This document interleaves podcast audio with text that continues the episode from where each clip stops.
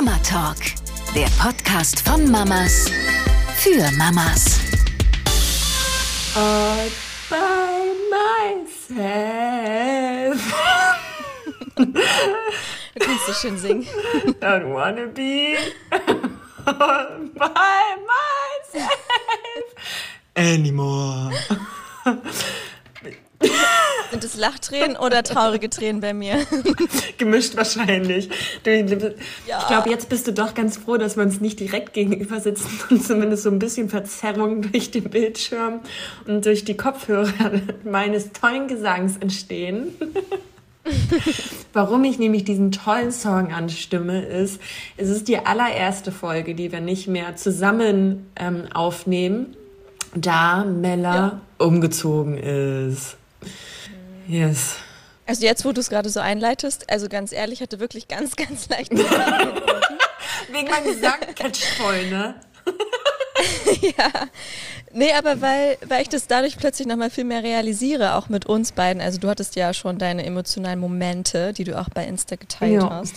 Aber irgendwie bei mir ist so viel zu tun. Ich habe so viel um die Ohren. Ich habe gar keine Zeit irgendwie, ja, da mal ein bisschen mehr reinzugehen in die Emotionen und werde damit ja auch irgendwie gar nicht Ja, konfrontiert. verstehe ich voll. Bis auf jetzt. Ich singe dir gerne täglich so eine kleine, kleine, kleine, kleinen Song.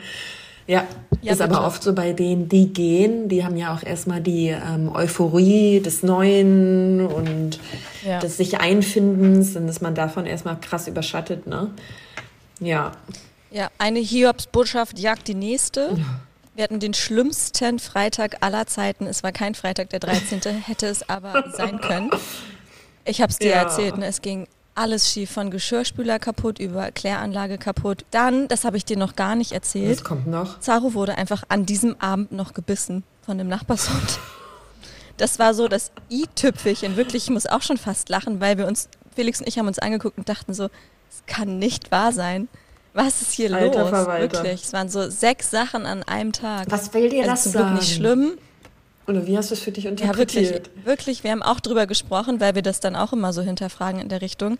Was ist gerade los mit unserem Vibe? Sind wir irgendwie so negativ eingestellt? Also ich glaube, wir waren wirklich ein bisschen negativ, weil halt mit dem Hof echt ein paar Sachen schiefgegangen sind. Und dann haben wir uns auch abends hingesetzt und gesagt, boah, wir müssen mal rauskommen aus dieser Negativspirale und mal wieder ein bisschen mehr in Lösungen und so denken. Das hat dann auch ganz gut geklappt. Aber nochmal, Zaro ist nicht schwer verletzt. Es war ein Biss am Ohr. Also es war scheiße und ist dumm jetzt äh, mit dem Hund, weil man dann irgendwie immer denkt, äh, kann ich jetzt vor die Tür oder nicht? Müssen wir gucken, wie das jetzt laufen wird in Zukunft. Aber er ist nicht schwer Oh, verletzt. krass, ja, aber wenn das auch noch der Nachbarshund ist, ne? Kann man Ja, nicht so Mann. gut aus dem Weg gehen. Ja, aber fair. Ja. Ist ja auch sehr, sehr viel und ähm, vielleicht solltet es euch auch darin erinnern, mal ein bisschen, mal ein bisschen ähm, darauf, also da innezuhalten, was ihr für einen krassen Schritt jetzt gegangen Ja. seid, ne? Weil das habt ihr ja auch so Total. fix gemacht und es sind so viele Veränderungen jetzt auch mit der Schwangerschaft und Babyboy, der kommt und neues Umfeld, also crazy. Ja, das fällt mir tatsächlich immer schwer. Also wir haben da ja auch schon öfter mal drüber gesprochen, auch als wir ähm, den Poddy hier an Land gezogen haben, Geangelt. dass immer der, dass der Prozess immer so aufregend Mhm. ist, aber wenn es dann wirklich passiert, feiert man das gar nicht richtig. Wir haben es übrigens auch immer noch nicht richtig Nee. gefeiert. Wir wollten zusammen brunchen gehen in das äh, Oderberger Hotel. Ja. Das müssen wir unbedingt Ja. noch machen. Das habe ich dir zum Geburtstag Ja. geschenkt. Ja, es war dann alles voll schwer, in den letzten Wochen reinzuquetschen, ne? Naja, heißt, aber ein bisschen mehr bist du jetzt angekommen und äh, voll ready, mit mir hier den Poddy aufzunehmen, unsere neue Folge, wo es da über Untersuchung in der Schwangerschaft gehen soll. Wir werden ja gefühlt geprüft wie ein Auto, was den das TÜV-Zertifikat bekommen soll. Und äh, was unsere Erfahrungen damit sind, bei dir ist es ja jetzt gerade noch ein bisschen sch- äh, frischer, äh, wo wir meinen, okay, das ist ein absolutes Muss, das ist kein Muss, was es vielleicht auch für andere Tests gibt, die gar nicht angeboten werden. Ich wollte es gar nicht glauben, weil ich war sehr überfordert mit den ganzen Broschüren, die ich in die Hand gedrückt bekommen habe. Aber wir haben bei der Recherche auf jeden Fall ähm, auch noch jemanden gefunden, die, die uns darauf hingewiesen hat, dass es ein sehr gängiges Virus gibt, ähm, beziehungsweise da auch sehr häufig, Neugeborene von infiziert sind und das aber gar nicht so oft, also war auf jeden Fall bei meiner Frauenärztin so, gar nicht vorgeschlagen wurde, diesen Test zu machen. Genau, heißt also, wir wollen da euch einen kleinen Rundumschlag geben und vor allen Dingen auch noch die Möglichkeit wieder aufmachen, dass das ja alles ein Angebot ist, also alle Voruntersuchungen. Also keiner ist dazu verpflichtet. Ich habe das Gefühl, das artet immer in totalen Stress aus. Also wie du auch schon gesagt hast, man wird auf Herz und Nieren geprüft und man hat gefühlt von Tag eins so einen Druck, das darf ich nicht mehr mhm. essen, das sollte ich lieber nicht mehr machen, nicht mehr schwer heben. Ne, ne, ne, ne, ne. ne. Hattest du es auch, ja? Und genau, also ja, total. Also ähm, ich war wirklich etwas überfordert und auch nur weil ich in dem Gebiet arbeite, heißt es ja nicht, ähm, dass ich das alles zack, zack, zack akkurat im Kopf habe, weil Klinikärztin ist auch nochmal was ganz anderes als ambulant mhm. in der Praxis zu sitzen. Das unterscheidet sich wirklich sehr von der Art, wie man arbeitet und auch dementsprechend dem Wissensstand. Und deswegen musste ich auch erstmal googeln, was, was sind pasteurisierte Milchprodukte und äh, wo finde ich das und solche mhm. Sachen. Genau, habe mich da auch echt überfordert gefühlt und es ist ja auch nicht nur, dass du dir selbst den Druck machst, du wirst ja auch schief von außen angeguckt. Mhm. Ähm, wenn du mal irgendwas in der Richtung konsumierst, weil du dir denkst, heute fühlt es sich wirklich danach an, ich scheiß heute drauf und ich mach, ich treffe heute meine eigene Entscheidung, ich esse heute das eine Stück Sushi. Mhm. Mhm. Ich finde es auch immer so krass, das ist ja auch wirklich dann so ein Thema, wo jeder, also man, all, all Spotlight on the schwangere Frau in dem Moment, wo man es weiß. Und dabei macht man es ja also haben wir es ja auch zum ersten Mal gemacht, ne? Und wurden nicht darauf ja. vorbereitet. Also ich meine, und du kommst ja sogar aus dem Fachbereich und gleichzeitig wird man, wie du sagst, ja auch nicht erstmal ins Bootcamp gesteckt. und selbst wenn es das hm. geben würde, das ist ja auch immer wieder ähm, die Diskussion, die wir haben, ja, hast du dich denn nicht genug darauf vorbereitet, was dann da ansteht? Und all solche Kommentare und auch Gedanken, die man sich fairerweise selber macht. Ne? Also ich habe auch direkt immer diese ja. Stimme im Kopf, die mir sagen, das liegt jetzt daran, dass du dich nicht besser vorbereitet hast, du bist naiv. Dabei ist eben immer, scheißegal wie gut die Vorbereitung war, letzten Endes das zu machen eine ganz andere Sache. Total. Und ich muss auch sagen, bei mir war der Druck äh, fast noch ein bisschen höher, weil ich aus dem Gebiet ja, komme. Ja, glaube ich weil ich das Gefühl hatte, die Erwartungshaltung bei mir ist noch höher, ja, die muss das ja wissen. Weil wenn wir jetzt mal ähm, vorspulen ins Wartezimmer, Gün, also ich war froh, dass ich überhaupt jemanden gefunden habe. Ich habe das ganz leicht über Doktorlib gelöst. Also ich hatte sowieso und habe nie feste Ärztinnen, ja. in Berlin zumindest nicht. Ich glaube, hier auf dem Land muss ich das jetzt mal anfangen, sonst wird das nichts. Aber da habe ich dann halt mir jemanden über Dr. Lip angelacht, habe da auch tatsächlich ähm, Glück bei gehabt mit einer jungen, netten Fachärztin, selber Mama, trotzdem super gestresst, immer nur fünf Minuten Zeit. Aber ich saß dann da in dem ähm, Wartezimmer mit Felix zusammen, der bei fast jedem Termin dabei war, was ich auch sehr schön fand.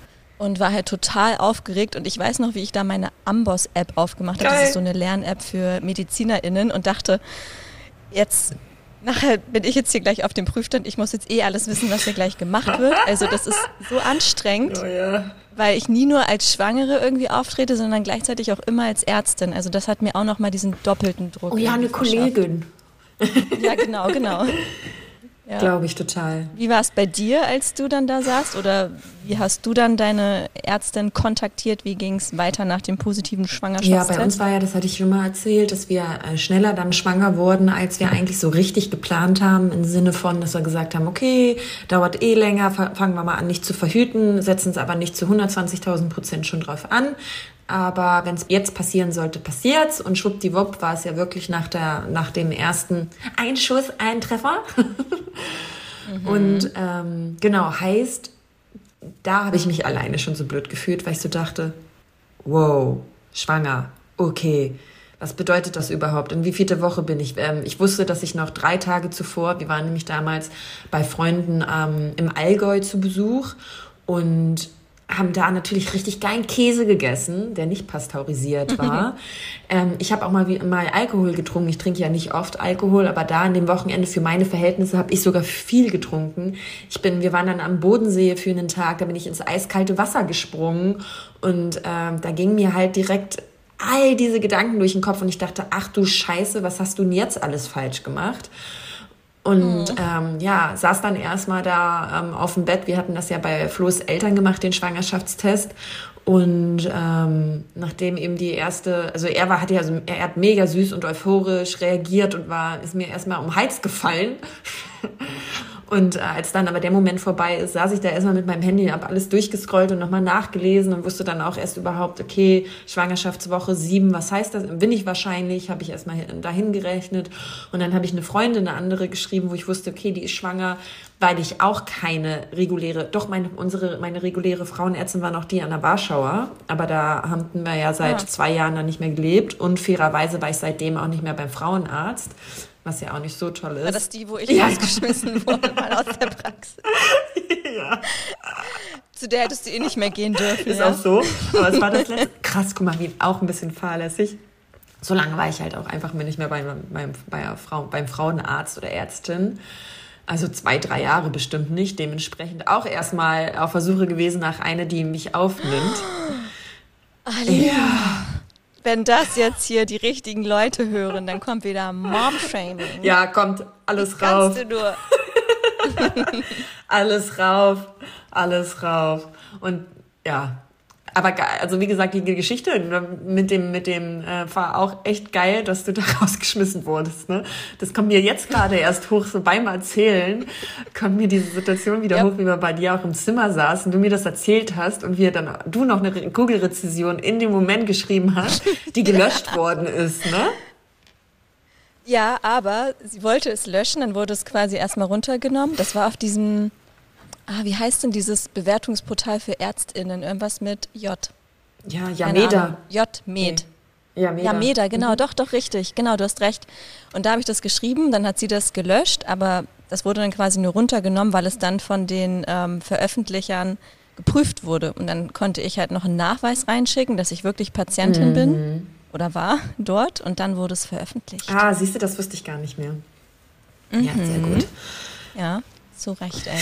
Dabei hatte sie echt naja, eine schöne Praxis. Eine andere Story. Naja, geil, ja. Wir waren erst sehr angetan und dann düdüm.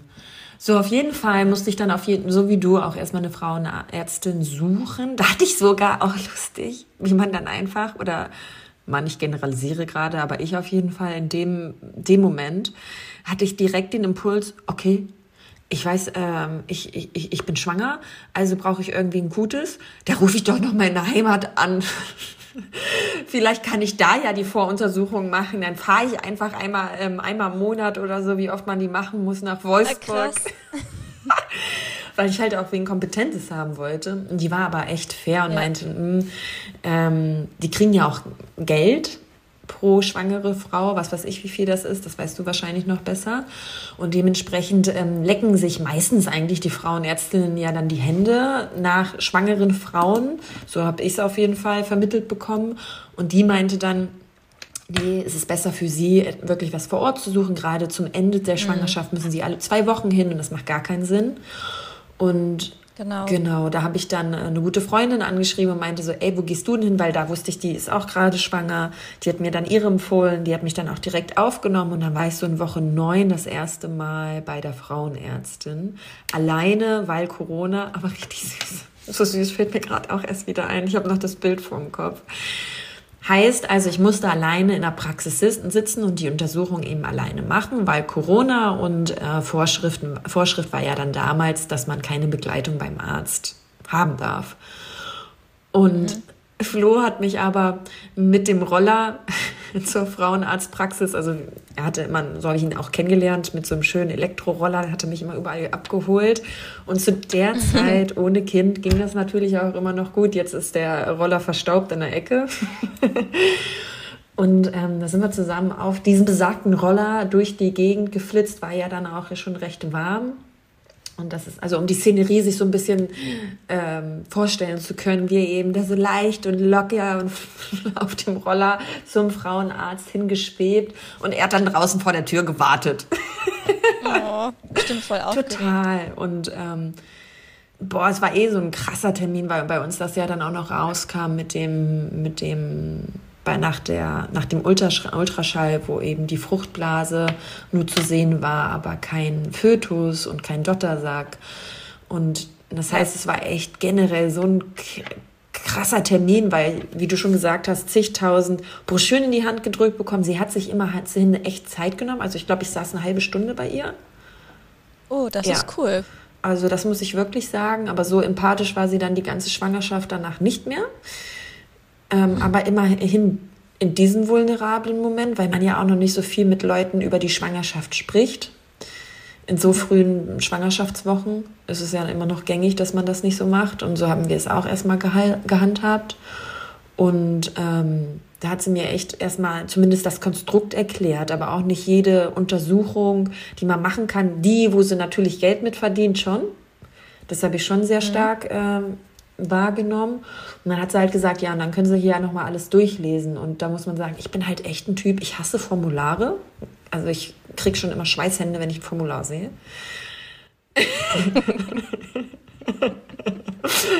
ich, ich mache da immer was falsch.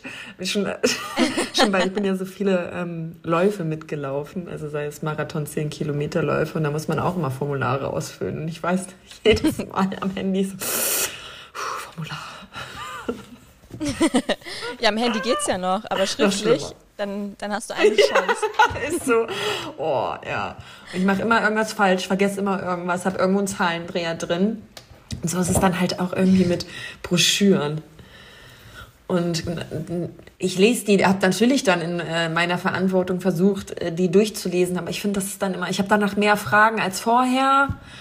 Und dann war es, wie gesagt, noch dieses Thema mit dem eventuellen Windei. Und ähm, ich durfte das alles alleine durchmachen und informieren. Das ist halt geil, wenn man zu zweit da sitzt und noch jetzt andere und der Partner das noch mit aussaugen kann, was da gerade kundgetan wird. Und äh, den Mutterpass hatte ich noch nicht bekommen. Auf den war ich ziemlich scharf, weil das für mich irgendwie sehr, ja, wie so ein Zeichen war, dass ich wirklich jetzt Mama werde. Ja, dementsprechend. Ja erste Untersuchung war schon ja, aufregend.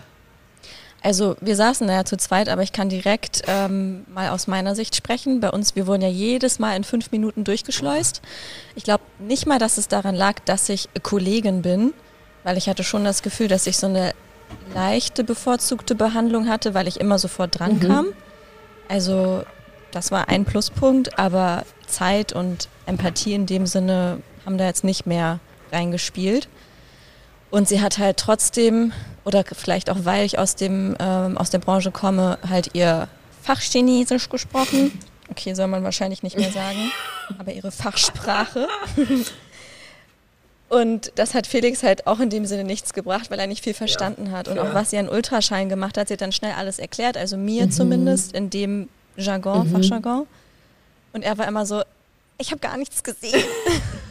Dann habe ich ihm danach noch mal kurz auf dem ähm, ausgedruckten Bild erklärt, wo was zu sehen ist. Also er war einfach immer nur froh, wenn er da irgendwas sich hat bewegen sehen.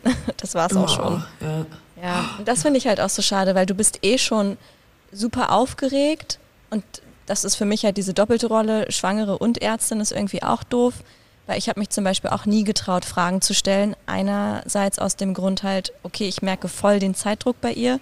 Und zweitens, ja, steht es mir überhaupt zu, mhm. dass ich jetzt hier als Ärztin äh, diese Fragen stellen Boah, darf? kann ich voll nachvollziehen. Und mir ging es, also ich bin ja eher eine Person, die drauf scheißt und Fragen stellt und sich so denkt, okay, ist dein Job.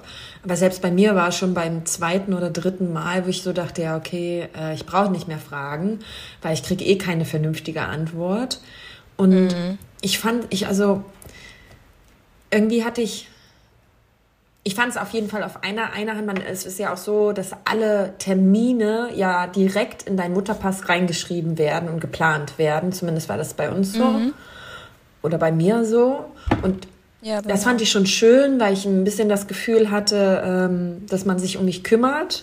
Das waren für mich auch immer so Meilensteine, um auch nochmal so bewusster mit einem umzugehen, mit der Schwangerschaft und mit dem Fortschreiten.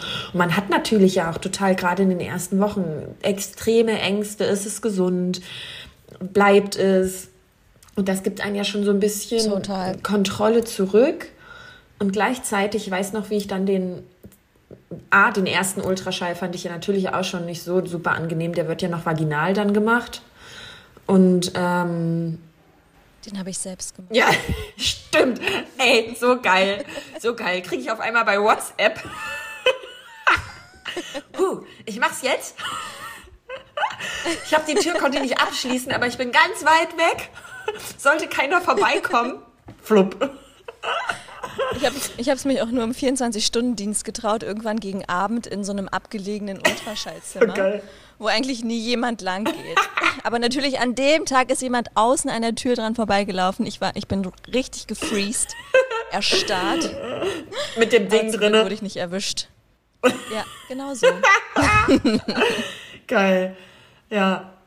Und der zweite Ultraschall war halt, da habe ich so gezittert, weil da war ja dann wirklich die Frage im Raum, um, ob alles gut ist und die Frucht Befruchtung wirklich stattgefunden hatte und der Fötus sich weiterentwickelt hat.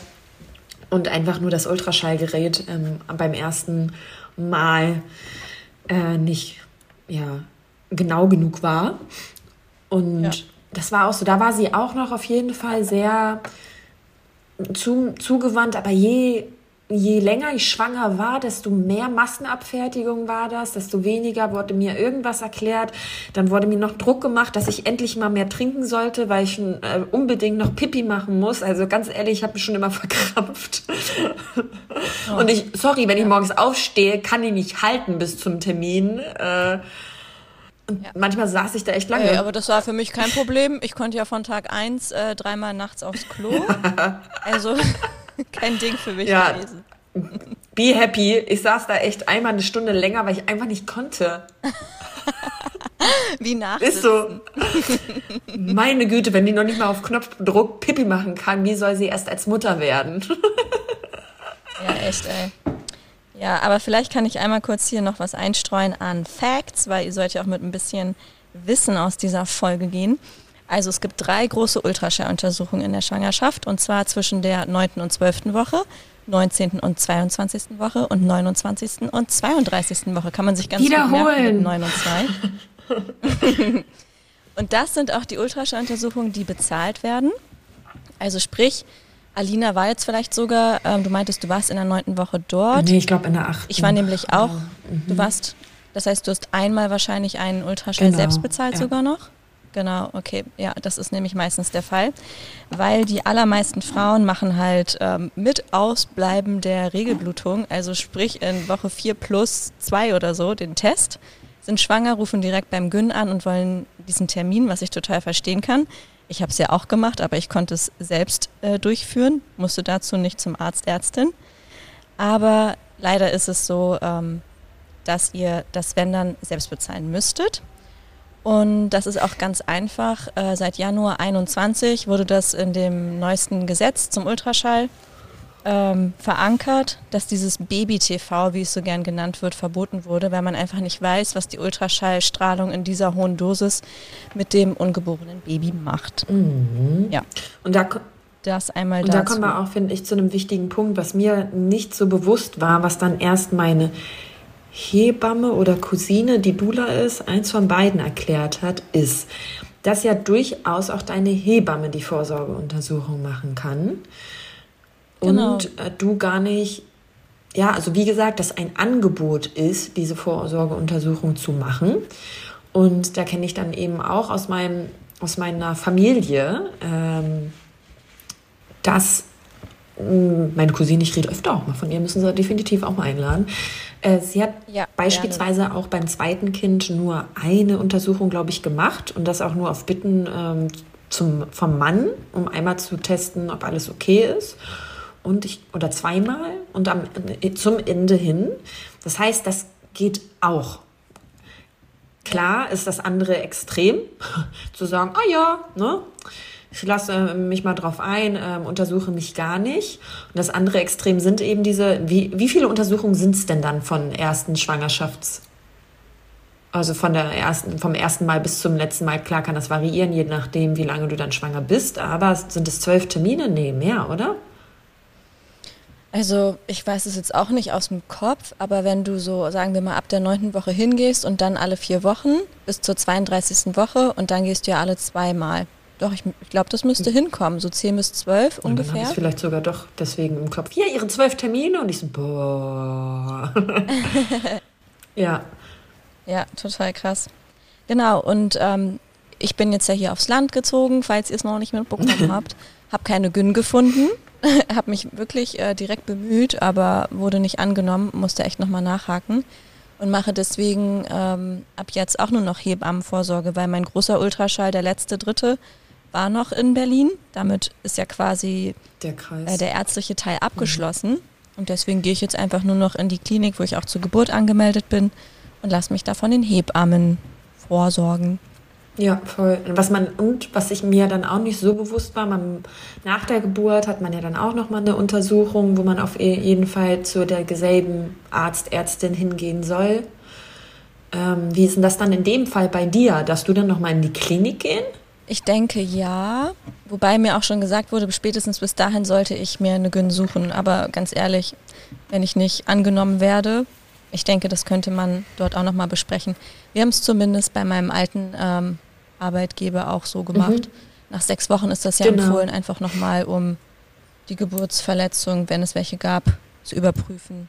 Und das Go meistens für Sex zu geben. Aber hey, lasst euch gesagt sein, ihr dürft es auch selbst entscheiden, nach eurem eigenen Körperempfinden. Da muss niemand irgendwie das Go geben. euch da intim untersuchen, genau. Ja, und das ist halt auch so ein bisschen, ich finde, das ist auch nochmal ein guter Punkt ich habe bei mir schon auch gemerkt, dass ich mich gefreut habe, dass ich einen Teil der Verantwortung so ein bisschen in statistische, medizinische Hände abgeben kann. Ja.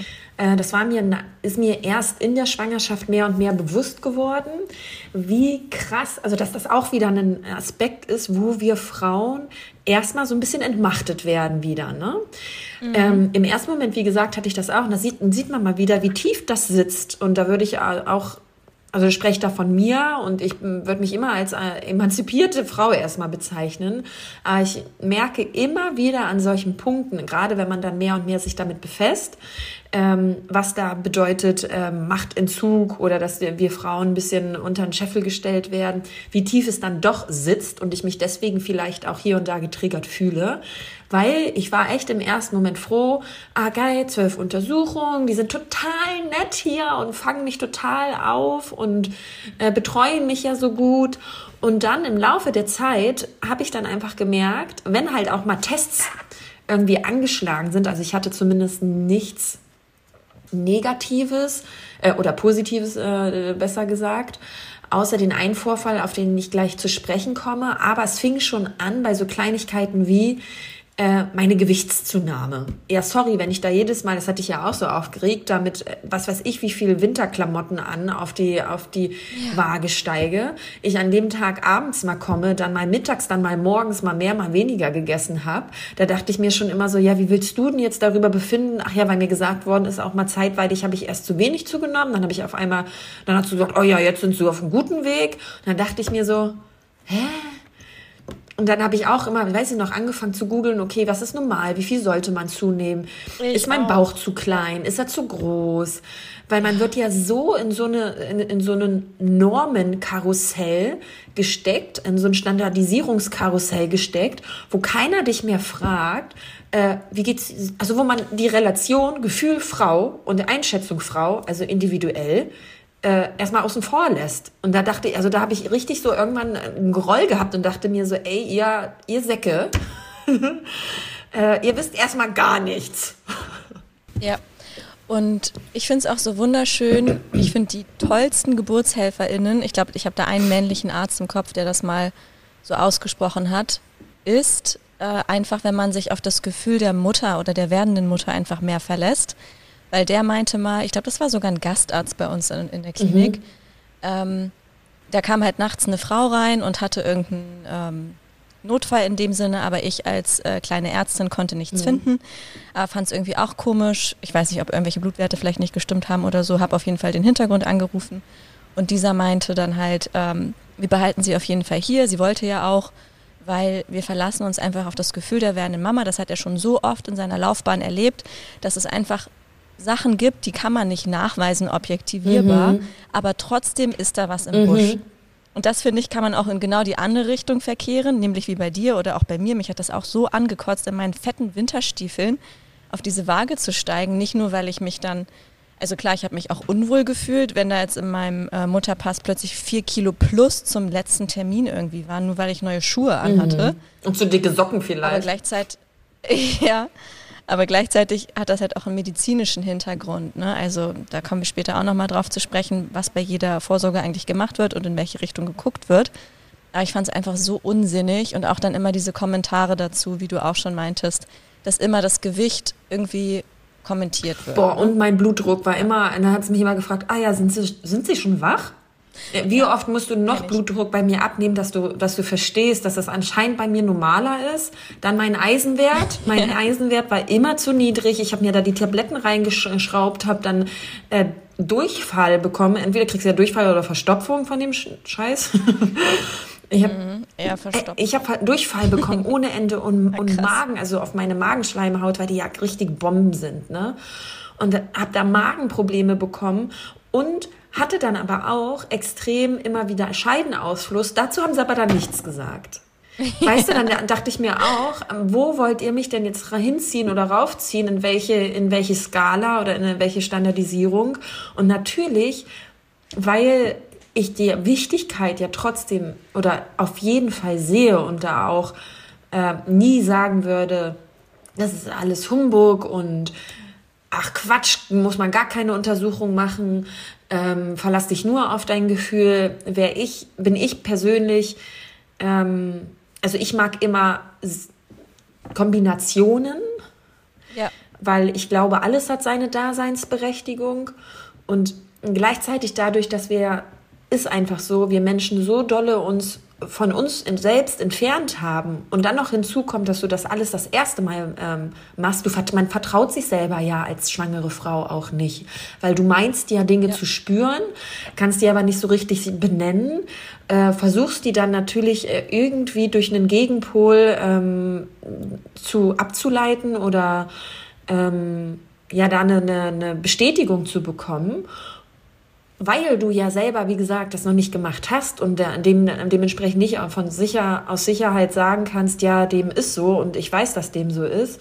Und diese Komponente auch aufzufangen in der Untersuchung und das mit einzuberechnen, würde ich so wertvoll finden. Und ich finde, das machen Hebammen mehr. Ja, geht mir auch so.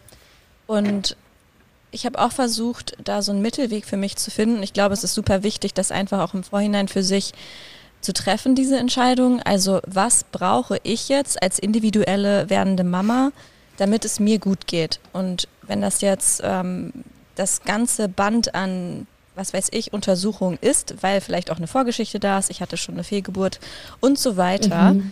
weiß man nie, was das halt für diesen individuellen Menschen sein kann. Und ich habe das halt mit Felix zusammen vorher abgesprochen Deswegen haben wir uns zum Beispiel auch für die Pränataldiagnostik entschieden, also haben die Feinultraschale und die Blutuntersuchung gemacht, waren uns aber auch dessen bewusst, was die Konsequenz wäre. Also wenn zum Beispiel ein mhm. Baby mit Trisomie käme, kann ich ja mal für uns sprechen. Felix war sich sicher, er möchte kein krankes Kind. Und ich war diejenige, die gesagt hat, ich kann es jetzt nicht für mich sagen, aber ich würde es auch gerne wissen wollen damit ich mich mit dieser Entscheidung ähm, durch die Schwangerschaft mhm. tragen könnte mhm. und nicht plötzlich bei Geburt damit konfrontiert wäre, weil das für meinen Charakter nicht stimmig wäre. Ja, total. Also war bei uns auch so. Wir haben uns da auch, wir haben auch die äh, Feindiagnostik gemacht und ähm, den Bluttest. Das wäre jetzt ein Punkt im Nachhinein. Ja, das hatte ich nach der Schwangerschaft gesagt, ja, bräuchte ich jetzt nicht nochmal machen, da würde ich mich drauf drauf einstellen. Ich weiß nicht, wie ich in der zweiten Schwangerschaft entscheiden würde. Und das zeigt ja alleine schon, dass man, man entwickelt sich ja und man, ja. man jetzt auch dadurch, dass ich jetzt seit zweieinhalb Jahren Mutter bin, habe ich nochmal ganz andere Erfahrungen gemacht. Bedeutet, meine Einschätzung und meine Ableitung ähm, sind ganz andere. Und genau das eben auch zu berücksichtigen, dass man das wirklich situativ und jedes Mal für sich neu entscheiden darf, finde ja. ich so wichtig als Aufklärung. Und das ist das, Total. was mir am meisten gefehlt hat. Erstmal so ein Vorgespräch, also das finde ich geht ja auch ziemlich, du, du machst mir ja Vorgespräche für die Geburt, um da wirklich Bewusstsein zu schaffen. Was gibt es, was ähm, musst du nicht machen? Was sind deine Rechten? Was sind deine Pflichten vielleicht auch? Oder besonders das eigentlich im mhm. Sinne von Selbstbestimmtheit. Das auch mal zu haben für genau, als, vor allen Dingen auch als Erstschwangere, äh, für diese ganzen Voruntersuchungen würde ich so schön finden. Ja, total. Ich muss sagen, ich habe auch nicht mal diese Broschüren in die Hand gedrückt bekommen. Vielleicht daher, weil sie dachte, äh, ich weiß das eh alles. Und gleichzeitig ähm, finde ich es halt so krass, und da wollen wir auch noch ein bisschen mehr im Verlauf der Folge drauf eingehen, ähm, dass einem da einfach Blut abgenommen wird, jedes Mal Pipi abgenommen wird und man eigentlich nicht wirklich weiß, als ähm, in Anführungszeichen Normalschwangere, die jetzt nicht aus der medizinischen ähm, Ecke kommt, was da so gemacht wird. Ne? Und gleichzeitig finde ich, wir kriegen jetzt ja auch immer mehr Nachrichten von euch, ähm, die auch manchmal medizinischer Natur sind, wo ich immer sage, ja, okay, wenn es irgendwie allgemeingültig ist, können wir das beantworten, aber man darf halt keine ähm, Ferndiagnosen oder Ferntherapien irgendwie stellen. Aber da, daran merkt man einfach, dass sofort mit Unwissenheit Sorgen und Ängste verknüpft sind. Und ich verstehe es auch, dieses Gesundheitssystem, da haben die kleinen Ärztinnen und Ärzte nichts, können da erstmal nichts für. Es ist keine Zeit da, aber es schafft einfach Ängste, wenn man nicht weiß, was da jetzt gemacht wird und wenn vielleicht am Ende wirklich noch irgendwas dabei rauskommt und man plötzlich mit noch mehr Fragezeichen. Und wie dasteht. du schon sagst, das finde ich ähm, so schön. Äh, du sagst, also und du bist vom Fach und hast genau diese Ängste trotzdem. Ne? Genau. Ja. Also heißt, diesen Druck und die Anforderungen sich selber habe ich mir auch gestellt. Ich habe mir auch diesen Druck und diese Anforderungen an mich gestellt. Okay, du musst jetzt über alles Bescheid wissen. Du solltest jetzt genau einschätzen können, was man braucht. Du musst jetzt am besten auch wissen, äh, wie man CTG liest am Ende der Schwangerschaft. Und ich sollte auch wissen, ähm, was es heißt, dass ich nur acht von zehn Punkte oder was weiß ich, sechs von zehn Punkte oder so ähm, bei einem CTG bekomme, um keine äh, Nachfragen zu stellen, ist einfach eine, eine Anforderung, die ich mir selber fälschlicherweise gegeben habe. Aber da sieht man halt, oder finde ich, beobachte ich bei mir auch wieder, wie normal es für mich ist, in bestimmten Situationen als Frau alleine gelassen zu werden, weil wir nicht richtig berücksichtigt werden. Heißt, unsere Bedürfnisse, weil wir so komplex sind, ähm, und mit der Komplexität bleibt man lieber alleine, okay? ja, voll. Ja, erzähl noch mal, was das mit dem CTG Genau, also das war in der Schwangerschaftswoche 36 oder 37 sogar. Heißt, ich war schon gut in meiner Schwangerschaft angekommen. Ich habe auch ein sehr starkes Gefühl zu meinem Körper aufgebaut und gerade noch zu der Zeit war es, oder wobei da fing es gerade so an, dass ich langsam keinen Bock mehr zwar hatte, aber ich hatte eine sehr lange Phase hinter mir, wo ich total genossen habe, schwanger zu sein. Ähm, und ich auch für mich gemerkt habe, sobald ich ein Wehwehchen hatte, hey, äh, wie antworte ich da drauf? Also, weil ich hatte auch immer mal wieder irgendeinen Zwicken und dann war jede Woche irgendwie was Neues. Und das hat mich am Anfang sehr, sehr, sehr herausgefordert, dass halt diese stetige Veränderung, stetige andere Antworten vom Körper, stetige andere Reaktionen vom Körper äh, mich angekotzt haben. Und das war so ein Zeitpunkt, wo ich für mich äh, schon die Erfahrung gemacht habe, okay, ich weiß damit umzugehen, ich weiß, wie ich darauf einwirken kann, so dass ich dadurch mich gut durchmanövriere, habe also eine, würde ich sagen, gute äh, Intuition, Intuition äh, zu meinem Körper und zu meinem schwangeren Körper aufgebaut. Das ist ja auch nochmal so, so das Ding. Du baust ja da auch einfach mal eine andere Identität zu dir selber auf, weil du dich selber ja als Schwangere das allererste Mal erfährst. Und ja. genau, heißt da ähm, war ich in meiner schwangeren Identität ganz gut angekommen. Und das war einer, also zu dem, zu dem Zeitpunkt musste ich schon alle zwei Wochen äh, zur Frauenärztin. Es wurde also auch das CTG gemacht. Und das, in dem Fall verlief das relativ lange. Ich musste dann nochmal, kam dann auf einmal, das war auch so geil, ne? Lag ich da halt auch immer. Wie lange musste man das machen? Halbe Stunde? Halbe Stunde, ja. Lag ich da schon eine halbe Stunde irgendwie mit neben der Mama, neben einer anderen Mama. Wie gesagt, Massenabfertigung mit unseren dicken Bäuchen. Die eine saß, die andere lag. Ich glaube, ich lag auch in diesem, in diesem Zimmer. Dann auf einmal kam, also ich habe immer gemerkt, dass die, ähm, das Personal irgendwie untereinander irgendwie was ausgetauscht haben. Und dann ist halt äh, die Chefpersonalerin äh, beziehungsweise Krankenschwester oder wie nennt man sie, Arzthelferin so nenne ich sie jetzt Chefarzthelferin, weil so hat sie sich aufgeführt, reingestampft, ist direkt einfach an meinem Bauch gegangen, hat dieses CTG an, abgemacht, ähm, hat gesagt, so, das müssen wir jetzt erstmal richtig ähm, platzieren und ich, ich weck jetzt mal ihr Kind auf. Oh, ich werde schon wütend, wenn ich das höre. Hat dann erstmal an meinem Bauch, also er hat immerhin ge gesagt, okay, also nee, das finde ich, diese Formulierung liebe ich auch, ne? Eine Ansage tätigen und dann mit einem Okay, ich habe ja gefragt.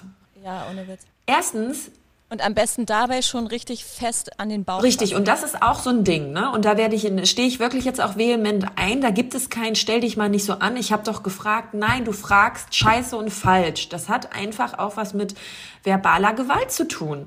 Wenn, das ist übergriffig. Und sie hat einfach gesagt, so, ähm, ich fasse da jetzt mal an, ich weck jetzt ihr Kind auf. Okay? Und ich dann erstmal so, also da, da, da bricht sie ja schon in meine Sphäre ein. Ist sie schon eingebrochen? Weil sie macht's ja. Ja, allein auch, wie es vorher schon losging, allein dieses Tuscheln, ich hasse es. Das ist im Kreissaal auch so oft der Fall.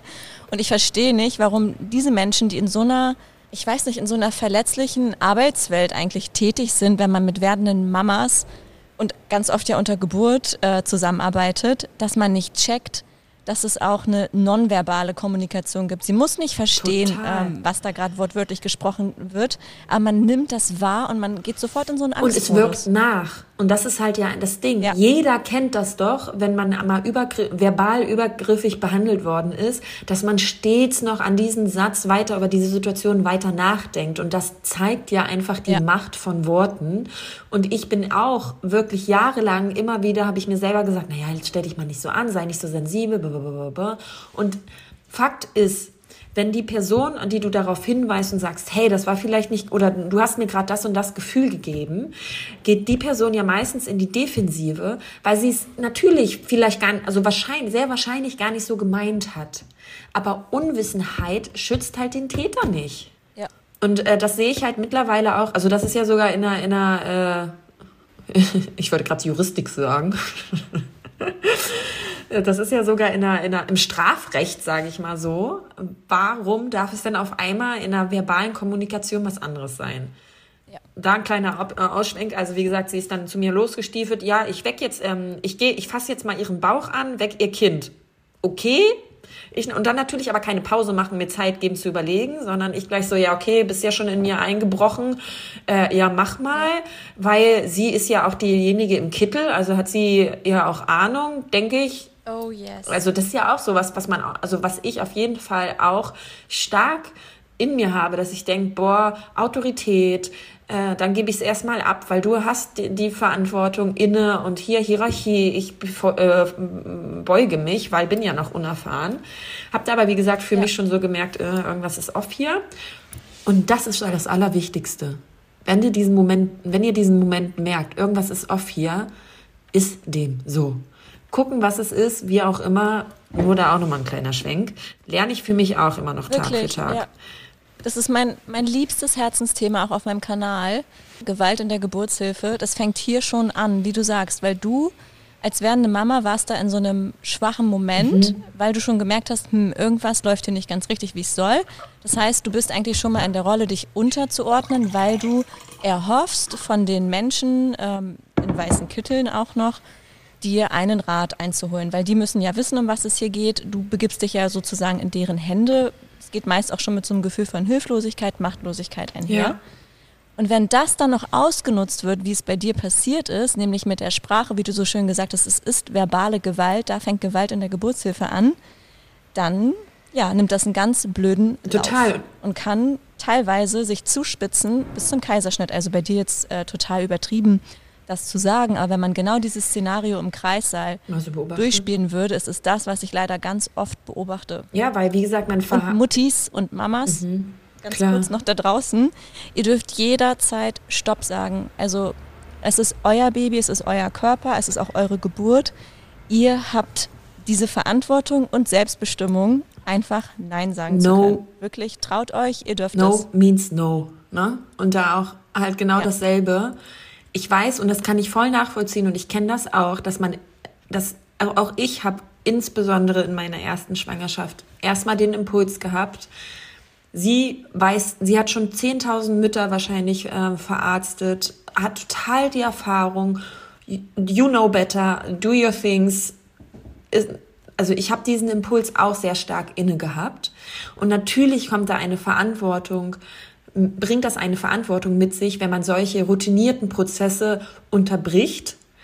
Und diese Verantwortung hat mir auch öfter mal Angst gemacht, Und gleichzeitig ist es eben auch genau die Verantwortung, die die Selbstbestimmtheit mit zurückbringt. Denn in Verantwortung liegt Antwort.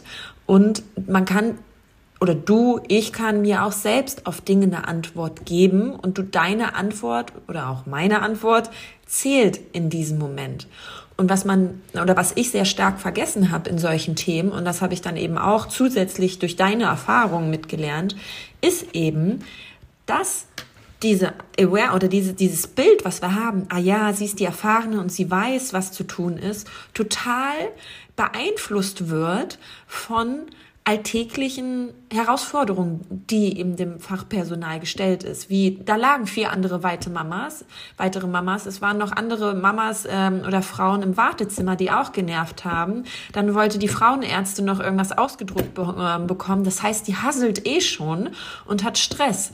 Dementsprechend will die sich auch nicht die Zeit nehmen, erstmal zu sagen, ist es okay für sie, um sich mit einer äh, Frau, die eben nicht in den Standardprozess reinpasst, beschäftigen, weil das eben erstmal Zeit kostet. Die Frage, die man sich eben da stellen darf, ist, willst du das auf deine Kosten mit dir machen lassen oder nicht? Weil letzten Endes bist du und auch dein Kind, die darunter leidet. Und das ist eben nur eine Kleinigkeit. Ja, Word. So, voll abgeschweift. Das war nur eine Kleinigkeit erstmal, wo ich noch gesagt habe, das kann man, wie gesagt, es geht nicht darum, dass man immer gegen den Strom äh, schwimmt. Man, natürlich soll man auch mal, muss man Kompromisse Misse eingeben. Und ich habe in die, oder ich würde in diesen Momenten oder in diesem speziellen Moment im Nachhinein schon anders handeln, hab's aber in dem Moment damals nicht getan. Heißt, ich habe einfach gesagt, ja, okay, mach es. Dann hat sie da an mir herumgerüttelt. Und dann habe ich eben gefragt, ähm, was ist denn? Und dann hatte sie zu mir nur so gesagt, äh, ja, das CTG ist gerade nicht so, äh, wie es sein sollte. So ist sie wieder abgerauscht. Und schon alleine diese Situation, und ich bin natürlich sehr, sehr schnell darin verfallen, okay, äh, was habe ich falsch gemacht? Wo müsste ich denn besser, also müsste ich besser liegen? Müsste ich irgendwie, hätte ich noch irgendwie mehr trinken sollen? Oder, oder, oder, oder. Und dann habe ich es aber erstmal ab, ähm, habe diesen Gedankengang abgehakt und bin in mich gegangen, habe so gedacht, hey, ich fühle mich gut, ich bin müde. Es war morgens um 8.30 Uhr. Ich war einfach müde. Und ich habe aber gemerkt, dass ich nur müde war und nichts anderes war. So, und dann habe ich mich wieder beruhigt. Dann kam aber die Frauenärztin auf einmal auch noch mal raus, kam dann auch noch mal an meinen Bauch und meinte so, ah ja, äh, komm, ich mache das jetzt noch mal. Dann hat die Frauenärztin dieses CTG auch noch mal anders an mir angelegt, auch irgendwie noch mal dreimal am, am Bauch rumgerüttelt. Dann, ich war immer noch ruhig, weil ich wirklich ähm, immerhin zu der Zeit, wie gesagt, ein ganz gutes Verhältnis zu meinem schwangeren Körper aufgebaut hatte. Dachte mir so, hey, alles easy. Und dann hat die Frauenärztin mich irgendwann reingerufen und meinte halt nur so, ja, also das CTG ist auffällig, ist nicht so, wie es sein sollte. Äh, wir machen aber heute um 13 Uhr zu, war ein Freitag. Äh, deswegen müssen Sie, Sie haben ja schon eine Klinik, wo Sie entbinden werden. Dann gehen Sie bitte da nochmal hin und äh, lassen das abchecken. Und genau, wenn irgendwas ist, müssen Sie sich halt Montag nochmal melden. Bitteschön. Tschüss. Na danke. Und dann habe ich noch nachgefragt, weil wie gesagt, ich frage ja gerne nach ich verstehe Dinge auch gerne einfach aus Interesse, nicht aus Kontrolle, sondern aus Interesse. Und meinte ich noch, okay, was ist denn auffällig? Ja, Frau Grant hieß ich damals noch. Frau Grant, ich habe das studiert. Da gibt es so einen dicken Schmöker zu, den können Sie sich sehr gerne durchlesen. Sie haben eben nur so und so viel von so von so viel Punkten. Das ist auffällig. Das ist das Einzige, was Sie sich merken müssen. Bis dann. Alter. Ja, Richtig eklig. Geht ja gar nicht. Ja, richtig eklig. Und schon alleine. Vor allem in so einer Situation, ja. wo du dir eh schon Sorgen machst. Wie kann das denn sein? Du bist psychisch gesehen ja gerade in dieser Zeit in einer äh, Konkretisierungsphase oder ja, Konkretisierung, Antizipationsphase. Das heißt, dein Kopf ist rein psychologisch gesehen eh schon ähm, voller Ängste, weil du eben die Geburt durchgehst, weil du das ähm, viel mehr antizipierst, wie wird es denn mit Kind sein und all diese Szenarien in deinen Kopf rumschwören und so war es eben bei mir auch. Das heißt, ich hatte schon keinen Bock mehr auf die, auf die Schwangerschaft, ich hatte langsam keine Lust mehr. Dann hatte ich mir noch gesagt, boah ja, Geburt kommt jetzt näher, ich kann nicht kontrollieren, wann es losgeht. Das hat mich enorm angekotzt, dass man halt, äh, ich war immer so eine Wartende und ich hatte keinen Bock mehr, einfach nur zu warten dann hatte ich mir immer wieder mal auch gedacht, hey, ja, ähm, haben wir jetzt alles? Muss ich noch was besorgen? Klar bin ich mit diesen Gedanken klargekommen und habe die auch reguliert, was wir ja, was auch vorausgesetzt wird, dass wir Frauen das alleine machen. Ne? Äh. habe ich ja schon hingekriegt.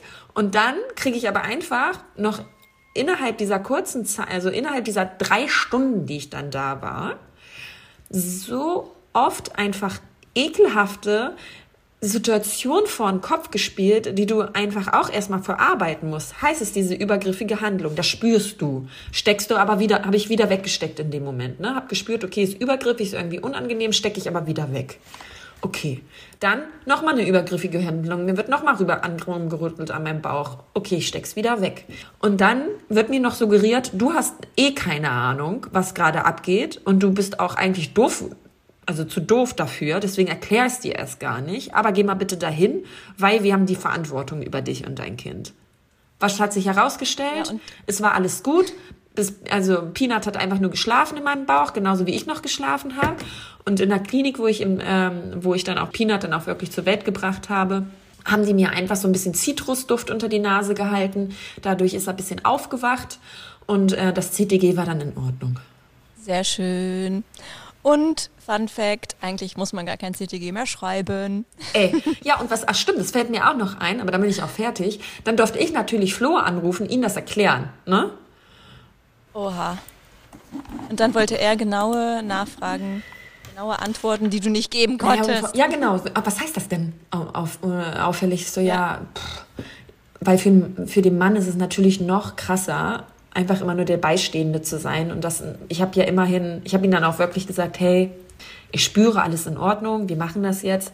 Aber dann musst du auch noch ihn beruhigen und auch noch dir Angstängste ja. mit aushalten. Und wie gesagt, das wird alles verlangt, dass wir das schön alleine machen. Ja, also um nochmal kurz hier festzuhalten, ähm, das sind Entscheidungen, die ihr auch da draußen treffen solltet. Ich weiß, wir äh, gehen da alle zu den Vorsorgeuntersuchungen, wollen alles richtig machen. Aber ein CTG ist zum Beispiel bei einer Low-Risk-Schwangerschaft gar nicht mehr indiziert. Das bedeutet, Alina und auch ich, wir hatten beide unkomplizierte Schwangerschaften. Wir waren noch unter 35 Jahre alt. Die Grenze finde ich auch mal ein bisschen dumm, weil ähm, ab 35 bist du einfach schon eine ähm, High-Risk-Schwangerschaft, weil du zu alt bist. Ja, genau. Also Dabei mittlerweile mit dem, wie, mit dem gesundheitlichen Zustand unserer Weltbevölkerung, ja. also oder auch in unseren Sphären, finde ich, ist dieses Alter sehr niedrig Plus, gesteckt. wie viele Frauen gibt es dann, wie lang, also die viel länger ihre Menstruation dann auch haben und was weiß ich nicht, also sehr individuell eigentlich dieses Thema und nicht so zu generalisieren. Und es wurde halt sogar die Empfehlung von der WHO rausgegeben, ähm, dass CTGs bei den Low-Risk-Schwangerschaften nicht mehr geschrieben werden sollten in der Schwangerschaft, weil das nämlich oft zu falsch positiven Auswertungen führt, also dass tatsächlich irgendwas fehlinterpretiert wird, wie jetzt auch bei Alina der Fall war. Ähm, man kann das halt nicht immer auf schwarz-weiß irgendwie alles festnageln. Das ist ein Mensch da in ihrem Bauch gewesen. Und ähm, nachweislich führen halt CTG Schreibungen zu vermehrten und vermeidbaren Kaiserschnitten. Also das gleiche gilt auch für unter der Geburt. Da ist es nochmal ein bisschen was anderes, weil da eine 1 zu 1 Betreuung gewährleistet sein muss, dass kein CTG geschrieben wird, weil dann die Hebamme quasi ähm, ganz regelmäßig bei der werdenden Mama sein sollte, um regelmäßig die Herztöne des Babys abzuhören, also wirklich manuell oder sogar mit einem ähm, Hördoktor, äh, mit so einem Hörrohr. Genau, also das sind einfach Dinge, die ich euch auch gerne oder wir euch in der Folge an die Hand geben wollen. Ich weiß, es ist ist viel, es ist viel Wissen, es geht irgendwie auch mit Druck einher, mit dem Gefühl vielleicht, was soll ich denn noch alles machen? Aber da, da liegt halt der Schlüssel zur Selbstbestimmung ähm, verborgen. Also nicht alles wirklich bis ins kleinste Detail zu wissen, aber sich vielleicht auch die richtigen Menschen als Begleitung an die Seite zu holen. Lass es eine tolle Hebamme, eine Dula sein oder wirklich die Ärztin deines Vertrauens. Wir haben es jetzt äh, in der Art, okay, Alina hat es besser hingekriegt. Ich habe da einfach mir auf Dr. wen gesucht, weil ich aber auch sehr im Thema schon drin bin. Aber genau, sucht euch da ähm, euren Weg, dass ihr wirklich mit einem guten Gefühl zu den Terminen geht oder auch in die Geburt geht. Und es darf eben auch dynamisch sein. Heißt, wenn ihr sagt, okay, so war es bei mir auch am Anfang der, ähm, der Schwangerschaft. Da war mir alles zu viel. Da wollte ich noch eine 100 Prozent, sage ich mal, äh, Betreuung oder äh, Verantwortungsübernahme bei diesen ganzen Themen, aber ihr im Verlauf der Schwangerschaft merkt, hey, irgendwie habe ich jetzt auch einen, äh, ein gutes Gefühl oder eine gute Verbindung zu, mein, zu, meiner, zu meinem Körper aufgebaut, dann dürft ihr auch, und habt mich ein bisschen mehr eingelesen oder, oder, oder, dann dürft ihr das auch anpassen. Ihr dürft auch ein äh, Quartal mh, die Untersuchung nur beim Arzt machen, den anderen bei, nur bei dem Hebammen und der, den nächsten Quartal wieder, äh, wo, das nächste Quartal wieder oder die anderen Monaten wieder woanders. Es muss nicht immer alles in Stein gemeißelt sein. Wenn, wenn ihr das wollt und diese Verantwortungsübernahme zu 100 Prozent haben wollt, ist das auch voll okay. Es gibt nur Möglichkeiten.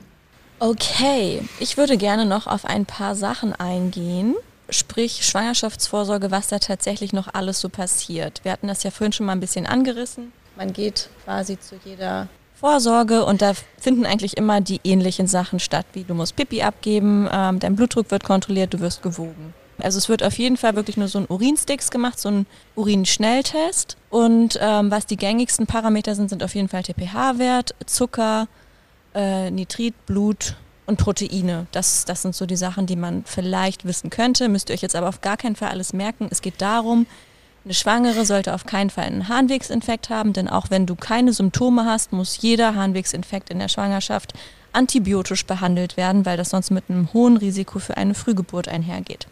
Das ist schon mal so ein Punkt.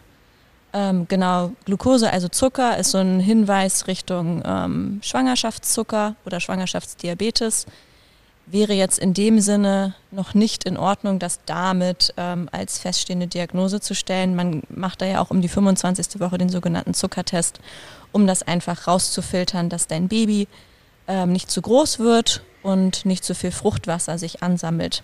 Abgesehen von deinem metabolischen Zustand. Also das sind so die Folgen, was eine Schwangerschaftsdiabetes so mit sich führen also kann. Also deinem Stoffwechsel. Dann wird, genau, dann wird auf Proteine geschaut. Ähm, das geht auch nochmal in eine andere Richtung. Also einerseits, ob deine Nieren gesund sind, das ist auch so eine Sache. Vielleicht hatte das schon mal eine Frau, so einen Nieren, äh, Nierenstau oder Harnstau. Sehr, sehr schmerzhaft. Viele sagen tatsächlich, ähm, dass so eine Nierenkolik ähm, schmerzhafter ist als eine Geburt selbst.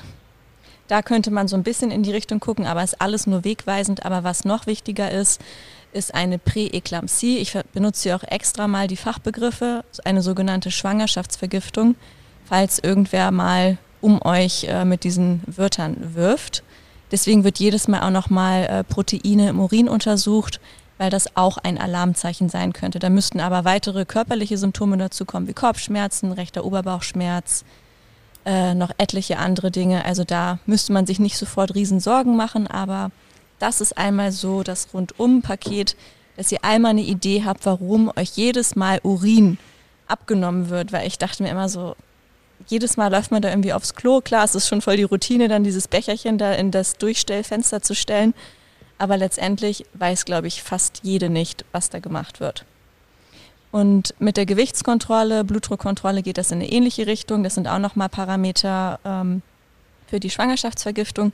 Gleichzeitig wird natürlich geguckt, ähm, ob die Gewichtsentwicklung adäquat ist, wobei ich finde, das ist auch ein bisschen ähm, ja, abseits der Spur, weil auch die Babys nicht proportional wachsen und du auch nicht oder ihr Mamas da draußen nicht proportional zunehmen. Voll frech. Die jetzt schon mal schwanger waren oder schwanger sind, wie ich gerade.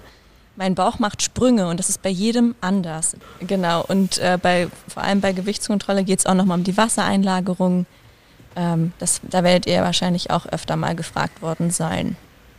Genau, ich glaube, das war erstmal soweit das, was wirklich jedes Mal gemacht wird. CTG hatten wir schon besprochen, muss nicht sein. Und äh, weitere Ultraschalluntersuchungen über diese drei großen Ultraschalle hinaus sollte eigentlich auch nicht sein. Und ich weiß, man wünscht sich diese Sicherheit und vielleicht bettelt die ein oder andere auch nochmal. Können wir die nochmal kurz gucken? Aber letztendlich ist das nicht wirklich vonnöten. Und ich finde total wichtig, weil wenn ich das jetzt auch nochmal für mich alles so reflektiert habe oder als ich das für mich alles so reflektiert habe nach der Schwangerschaft, ich habe schon auch diese Untersuchungen alle sehr gewissenhaft gemacht und auch eher mehr Tests noch dazu gebucht als ähm, ja, sie ausgelassen. Äh, ich hatte sogar zwei, wie gesagt, zusätzliche Ultraschallbilder, weil ich dann gerne auch nochmal so ein 3D, 4D-Bild haben wollte. Da lag er am Ende nicht richtig, da so, dass der nichts geworden ist und trotzdem abgerechnet wurde. Yay. Ähm, und ich habe für mich erkannt, dass ich schon sehr stark auch einfach immer wieder die Rückversicherung haben wollte, dass ich es richtig mache. Also, dass ich richtig schwanger bin, dass ich richtig ja, mich richtig verhalte, dass das Baby in mir gut heranwächst, dass ich so mich verändere, wie es sein soll. Und da finde ich, kommt auch einfach wieder dieses, dieser Wettbewerbsgedanke stark raus, der in mir auf jeden Fall verankert ist, dadurch, dass wir so, dass ich so oder wir so sozialisiert werden, wie wir sozialisiert werden da sich, also wenn da sich hin auch nochmal zu reflektieren, würde ich jetzt einfach mit an die Hand auch nochmal geben und zu sagen, hey, will, warum willst du wirklich diese ganzen zusätzlichen Tests und wir reden wirklich von zusätzlichen äh, Themen und vor allen Dingen in keiner Risikoschwangerschaft, also wenn alles gut äh, bisher verlaufen ist. Woher rührt diese Motivation, alles noch on top machen zu müssen oder zu wollen? Da kommen wir auch noch mal ähm, zu unserer Gästin, die du ja am Anfang eingeladen hast. Ähm, das ist nämlich so ein Zusatztest, der tatsächlich mal ganz sinnig ist, wie wir heute gelernt haben. Ihr hört das gleich noch mal selbst von ihr. Ich wollte vorher nur noch mal kurz auf die restlichen Infektionskrankheiten eingehen, die im Mutterpass beschrieben sind, weil das einfach dazugehört. Das sind quasi ähm, ein großer Batzen an Infektionskrankheiten, die sehr gefährlich werden können für dein ungeborenes Baby, wenn du dich oder wenn ihr euch in der Schwangerschaft zum ersten Mal mit einer dieser Erkrankungen ansteckt. Viele der Erkrankungen sind einfach schon abgedeckt, dadurch, dass du bestenfalls dagegen geimpft bist, wie zum Beispiel bei Röteln, oder dass du vielleicht auch einfach schon eine der Erkrankungen durchgemacht hast, wie bei Windpocken. Genau, dann LSR, können wir gleich weitermachen, ist eigentlich Syphilis. Chlamydien gehören noch dazu. Das wird zum Beispiel auch noch mal aus dem Urin bestimmt. Was wir noch am verbreitesten vielleicht haben vom Wissensstand, Hepatitis B, HIV, Toxoplasmose sind auch noch mal so gängige Sachen, auf die getestet wird. Pavo B19, das sind die Ringelröteln. Das wird in Deutschland nicht standardmäßig gemacht. Bei mir wurde es zum Beispiel einfach gemacht, weiß ich jetzt auch nicht so genau warum. Und das Beste zum Schluss haben wir uns aufgehoben. Es geht hier um CMV. Da sind jetzt wahrscheinlich wieder einige Fragezeichen bei euch. Ähm, ist tatsächlich eher unbekannt und steht für Zytomegalie-Virus.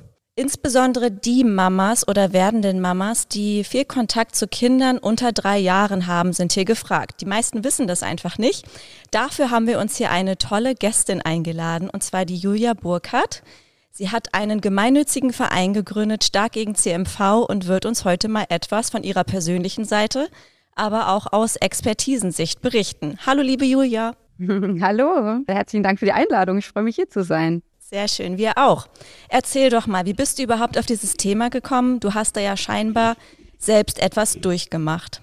Ja, genau. Mich hat das Thema CMV äh, gleich zu Beginn meiner zweiten Schwangerschaft getroffen und ähm, ich war in der siebten Schwangerschaftswoche und bei der klassischen ersten Vorsorge und überhaupt Feststellen der Schwangerschaft und habe kurz darauf einen Anruf von meiner Ärztin bekommen, dass da äh, was mit meinen Blutwerten nicht in Ordnung war und ich eine frische CMV-Infektion äh, habe. Und das kann ähm, schwere Beeinträchtigungen für mein Kind haben. Und ich sollte sofort wieder vorstellig bei ihr werden. Und wir müssten sofort mit einer Therapie Therapie beginnen. Und da, damit saß ich da am Telefon und war erstmal äh, völlig vor den Kopf gestoßen, weil es war für mich wirklich so, was Zyto, mega, bitte, was? Und äh, am Telefon? hatte ich noch nie gehört. Ja, am Telefon. Sie hatte auch gemeint, ja, sie, ähm, sie sagt es mir jetzt einfach schon mal am Telefon, aber ich soll doch ähm, möglichst schnell kommen und dann erklärt sie mir mehr. Und Sie sagte noch, googeln Sie bitte jetzt nicht. Wahnsinn. Dreimal oh, oh. dürft ihr raten, was ja. ich zehn Minuten später gemacht habe. Denken Sie jetzt nicht an den Elefanten. ja, genau. Ja, ja, wie krass. Genau. Und darf ich kurz fragen, wie kam es überhaupt, dass die Ärztin das abgenommen hat? Weil es ist ja eigentlich keine Standarduntersuchung und hättest du nicht auch einwilligen müssen? Ich ähm, habe dem auch eingewilligt. Ähm, ich äh, kann dazu sagen, ich bin privat versichert mhm. und ich glaube, da läuft das wahrscheinlich sowieso noch mal ein bisschen anders ab. Äh, Und mir wurden eben äh, die Tests äh, kurz vorgestellt im Gespräch, aber auch nicht so, dass ich jetzt äh, also genau im Detail darüber informiert wurde. Sie hat gemeint, sie würde das, also war auch meine zweite Schwangerschaft, mhm. sie würde alle Tests so machen wie bei der ersten Schwangerschaft. Ähm, mehr, mehr Infos gab es da gar nicht. Und ähm, genau, daher wurde das von ihr standardmäßig mitgetestet, worüber ich auch sehr froh bin, weil es eben von vielen Frauenärzten zum einen oft nicht angesprochen wird und zum zweiten ja äh, man, man, man ja auf die Idee gar nicht kommt, das äh, vorzuschlagen als, als äh, Schwangere. Ja, verstehe ich. Total, kann ich so bestätigen. Also ich bin ja aktuell schwanger, mir wurde es nicht vorgeschlagen und ich habe es auch nicht testen lassen. Und das als ähm, Ärztin. Mhm. Ich kannte auch, bis du uns kontaktiert hast, das Virus gar nicht. Dementsprechend äh, kann ich mich nur dran, na, in dich hineinversetzen, wie krass es gewesen sein muss, äh, als sie Frauenärztin angerufen hat, da erstmal diesen Virus oder den Namen gedroppt hat, man sich dachte, hä, was, wie, wo? Wie bist du dann damit umgegangen oder wie bist du dann nach dem Telefonat, hast du aufgelegt und äh, wie war das dann für dich und was hast du gemacht? Na, mir haben die ganze Zeit natürlich die Worte ähm, äh, Beeinträchtigung, behindertes Kind äh, durch den Kopf gespukt, so in die mhm. frisch gezeugte Vorfreude der, der Schwangerschaft und ähm, äh, ich habe dann natürlich gegoogelt, ich habe dann ähm, Sachen gelesen wie ähm, Frühgeburtlichkeit äh, kann, äh, im, äh, kann im Mutterleib versterben, Taubheit, Schwerhörigkeit, Entwicklungsverzögerungen, Organbeeinträchtigungen und lauter solche Sachen sind auf mich eingeflossen, aber ohne eine richtige Einordnung. Also das war wirklich jetzt erstmal so dieses Horrorszenario, was kann das sein, aber so richtig greifen konnte ich es nicht. Mhm. Ähm, meine Ärztin hat mich dann sehr schnell äh, in ein ähm, Klinikum für Pränataldiagnostik überwiesen, die sich darauf spezialisiert haben in Tübingen. Und ich habe dann Gott sei Dank auch relativ schnell dann einen Termin bekommen und dort wurde mir dann erstmal das ganze Wissen oder alles, was man über CMV weiß, auch eingeordnet und erklärt. Mhm. Und der wichtigste Satz, der damals gefallen ist ähm, von einem Professor dort, war, ähm, wir sprechen hier von einem Risiko für Ihr Kind, aber eben noch nicht von einer wirklichen Behinderung. Und das ist genau der Punkt bei CMV und was ist auch quasi so, ich sag mal, in der Harmlosigkeit liegt die Gefahr, denn CMV, es kann alles und äh, also alles kann, nichts muss. Das heißt, es kann wirklich, das Kind kann im Mutterleib versterben, es kann so schwere Einschränkungen bekommen, dass es ähm, eben äh, zu früh auf die Welt kommt oder dass es eben auch mit schweren äh, Beeinträchtigungen zu kämpfen hat oder es kommt auf die Welt mhm. und es ist mhm. kerngesund. Wahnsinn. Und das ist das Verrückte an dieser Diagnose, die man ähm, bekommt. Und ihr könnt euch vorstellen, ich habe eine Schwangerschaft äh, mit sehr vielen Höhen und Tiefen und vor allem mit sehr, sehr, sehr vielen Sorgen durchgemacht. Verstehe ich total. Wie sind dir, also da gehen bei mir gleich so viele Fragezeichen hoch, vor allen Dingen auch, wie du dann und da deine Familie mit diesem, ja, mit dieser Ungewissheit dann umgegangen seid also für uns war klar, als wir dann äh, informiert waren und auch so, mein Mann hat sich da an die Statistiken gehalten und an die Prozentwerte mhm. und äh, ich habe mich an mein Gefühl gehalten, dass wir eben gesagt haben, alles klar, wir versuchen jetzt ähm, auf jeden Fall mal die nächsten Schritte zu gehen und greifen nach dem Strohhalm der möglichen Therapie. Mhm. Also wir lassen nichts unversucht und also natürlich meine Frauenärztin noch hier im, im Ort meinte auch noch so, also Abbruch wäre jetzt quasi ähm, eine Indikation. So, gäbe es auch in dem Fall, wo man halt noch nicht, also, aber es ist ja verrückt, ich kann ja nicht auf einer Grundlage von, es könnte sein, dass was ist, äh, sagen, ich äh, breche die Schwangerschaft ab. Deswegen, das war für mich in dem, in dem Moment keine Option. Wir haben dann eine Therapie gestartet. Man muss dazu sagen, diese Therapie ist mittlerweile oder ist immer noch off-label. Mhm. Das heißt, die ist nicht offiziell zugelassen. Aha, und ähm, die Therapie hat so ausgesehen, dass ich alle zwei Wochen in dieses Spitz, äh, Pränatalzentrum gefahren bin ähm, und eine Infusion bekommen habe. Ich habe da immer gerne gesagt, die legen mich jetzt an die goldene Kanüle, weil so eine Infusion kostet knapp äh, 2000 Euro pro Schuss und äh, wird erstmal nicht von der Krankenkasse so einfach übernommen, da sie ja noch nicht offiziell zugelassen ist. Wahnsinn, wie oft brauchtest du die dann? Äh, in meinem Fall habe ich die ähm, fünfmal gebraucht, also im zwei Wochen ähm, Rhythmus, ja. Wow.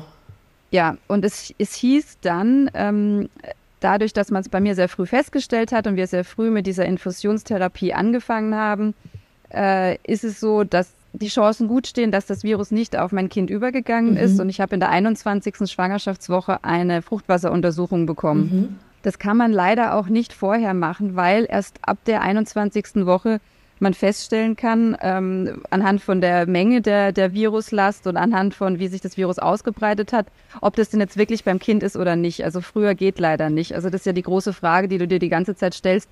Ist es jetzt übergegangen? Ist es bei meiner Tochter angekommen? Wird, mittlerweile wusste ich auch, es wird ein Mädchen.